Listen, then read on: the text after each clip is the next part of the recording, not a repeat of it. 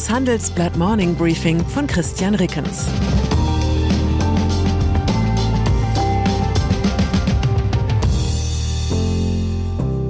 Guten Morgen allerseits. Heute ist Freitag, der 2. Dezember, und das sind unsere Themen. Starke Kennzahlen. Zehn Qualitätsaktien, die jetzt billig zu haben sind. Schwache Begründung. Deutsche Firmen weiter aktiv in Russland. Großer Bahnhof. Macron wird in Washington hofiert. Nach einer kurzen Unterbrechung geht es gleich weiter. Bleiben Sie dran. Die Welt steht vor gewaltigen Herausforderungen. Zum einen die Energiewende voranzutreiben und gleichzeitig den Klimawandel einzudämmen. Und auch der Energieträger Wasserstoff gewinnt weltweit immer mehr an Bedeutung. Doch wie geht es weiter? Erfahren Sie mehr auf dem Handelsblatt Wasserstoffgipfel 2024 am 12. und 13. Juni in Essen. Infos unter handelsblatt-wasserstoffgipfel.de. Mit dem Vorteilscode Wasserstoff 2024 erhalten Sie einen Rabatt von 15% auf die Tickets. Aktien. Oft ist es so, dass erfolgreiche Unternehmen einander ähneln. Ihre Produkte und Marken sind weltbekannt, ihre Umsätze und Gewinne steigen. Sie sind nicht hoch verschuldet und ihr Geschäftsmodell ist zukunftsträchtig. Das Problem für Investoren ist, dass solche Top-Unternehmen an der Börse normalerweise entsprechend teuer sind und die Chancen auf weitere Kurssteigerungen sind meist begrenzt. Doch dank des Kursrutsches im laufenden Jahr gibt es einige Qualitätsaktien derzeit überraschend günstig zu kaufen. Unser Aktienexperte Ulf Sommer und das Handelsblatt Research Institute haben weltweit zehn solcher Schnäppchen herausgefiltert. Ein Beispiel für eine solche Lieblingsaktie ist Home Depot. Die weltweit größte Baumarktkette überzeugt in allen Kategorien. Zehn Jahre hat sie durchgehend Umsatz, Gewinn und Dividenden gesteigert. Dazu ist sie moderat verschuldet, ein weltweit bekannter Name und derzeit niedriger als im langjährigen Mittel bewertet. Geldanlagereporter Markus Hinterberger hat sich für unseren Freitagstitel zusätzlich angeschaut, auf welche Aktien bekannte Investmentprofis derzeit setzen. Besonders interessant, nur zwei Top-Positionen bei den Profis finden sich auch unter den zehn Handelsblatt-Lieblingsaktien wieder, nämlich Amazon und Alphabet.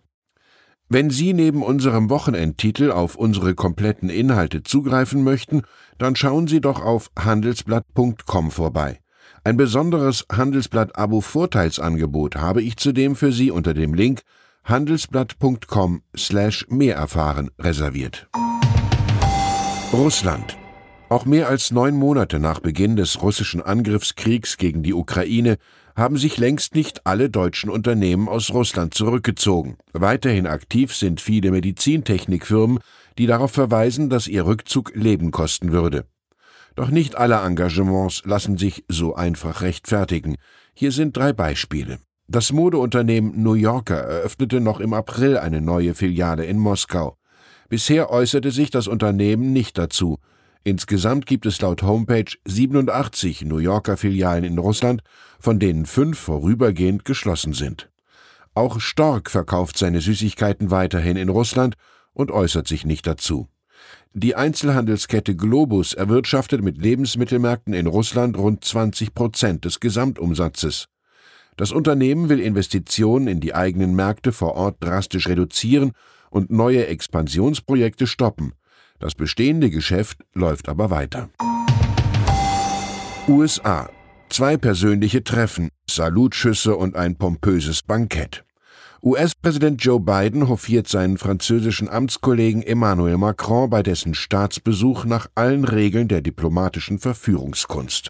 Das kann man damit begründen, dass Macron ein echter Präsident ist, so wie Biden selbst und nicht nur ein schnöder Regierungschef wie Bundeskanzler Olaf Scholz. Im Weißen Haus weiß man auch, dass Europas Regierungschefs wie eifersüchtige Geschwisterkinder genau mitzählen, wer die meisten Liebesgesten vom Übervater in Washington erhält. Nach Ansicht des Handelsblatt Meinungschefs Jens Münchrath enthält der große Bahnhof für Macron eine eindeutige politische Botschaft. Er schreibt, die US-Regierung hält den Staatspräsidenten Frankreichs für den wichtigsten Repräsentanten Europas und nicht etwa den deutschen Bundeskanzler Olaf Scholz. Es ist vor allem Frankreich, das im Subventionsstreit um den Inflation Reduction Act zum europäischen Gegenschlag aufruft. Bei einem eskalierenden Handelskonflikt hätte Frankreich viel weniger zu verlieren als die Bundesrepublik. Die USA sind das größte Zielland deutscher Exporte. Aus Berlin kommen entsprechend vorsichtige Töne. Der US-Präsident sprach das Thema bei der gemeinsamen Pressekonferenz mit Macron direkt an. Biden sagte, wir hatten eine detaillierte Diskussion über den Inflation Reduction Act. Ich weiß, dass Sie alle daran interessiert sind. Die beiden hätten sich auf praktische Schritte geeinigt, damit die Länder zu einer Lösung kommen, erklärte der Präsident. Und dann ist da natürlich noch der gestrige Fußballabend. Für alle, die früh schlafen gegangen sind, Deutschland hat Costa Rica mit 4 zu 2 besiegt. Deutschland ist dennoch in der Vorrunde aus der Weltmeisterschaft ausgeschieden, weil Japan überraschend Spanien mit 2 zu 1 geschlagen hat. Bei der anschließenden Aufarbeitung des deutschen Debakels konnte man besichtigen, wie sehr die moderne Fußballsprache in unerfreulichen Momenten dem Management-Jargon gleicht. Da wurde die geringe Effizienz des deutschen Spiels beklagt, die fehlende Führungspersönlichkeit auf dem Platz und die insgesamt mangelnde Qualität. Ganz so, als lege da ein Sanierungsberater seinen Turnaround-Plan für eine runtergerockte Staubsaugerfabrik vor. Bundestrainer Hansi Flick, Nationalmannschaftsgeschäftsführer Oliver Bierhoff und Kapitän Manuel Neuer stellten kurz nach Abpfiff klar, dass sie weitermachen wollen. Mannschaftsveteran Thomas Müller hingegen hörte sich nicht so an, als rechne er damit, noch einmal das Trikot der Nationalmannschaft zu tragen. Er sagte, ich habe in jedem Spiel versucht, mein Herz auf dem Platz zu lassen, allen Einsatz geliefert. Manchmal gab es einen neuen Trend durch meine Aktion, manchmal hatten auch die Zuschauer Schmerzen im Gesicht, weil Aktionen nicht gelungen sind. Ich habe es mit Liebe getan. Da könnt ihr euch sicher sein. Und alles weitere muss ich erst mal sehen. Ich wünsche Ihnen einen Tag, an dem auch Sie es mit Liebe tun. Herzliche Grüße und ein schönes Wochenende. Christian Reckens. Zur aktuellen Lage in der Ukraine. Wie lange hält die ukrainische Wirtschaft dem Angriffskrieg Russlands stand? Die ukrainische Ökonomin Oksana Kutsiakiv spricht im Interview über die Überlebensstrategien der Ukrainer und darüber, wie die Schattenwirtschaft das Land immer wieder vor dem Kollaps rettet. Scholz verurteilt russische Kriegsführung. Deutschland werde die Ukraine for as long as it takes unterstützen, betonte Bundeskanzler Scholz auf der Berliner Sicherheitskonferenz am Mittwoch.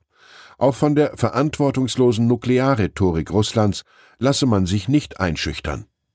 Weitere Nachrichten finden Sie fortlaufend auf handelsblatt.com/ukraine. Das war das Handelsblatt Morning Briefing von Christian Rickens, gesprochen von Peter Hofmann. Die deutsche Wirtschaft steht am Scheideweg. Um wettbewerbsfähig zu bleiben, müssen Unternehmen wichtige Transformationen anstoßen. Ab dem 24. April diskutiert die Restrukturierungsbranche Strategien für die Zukunft von Unternehmen. Mit dabei sind unter anderem Dr. Thomas de Maizière, Evelyn Freitag und Professor Dr. Ulrike Malmendier. Mit dem Vorteilscode Restrukturierung24 erhalten Sie 15% Rabatt. Alle Informationen finden Sie auf handelsblatt-restrukturierung.de.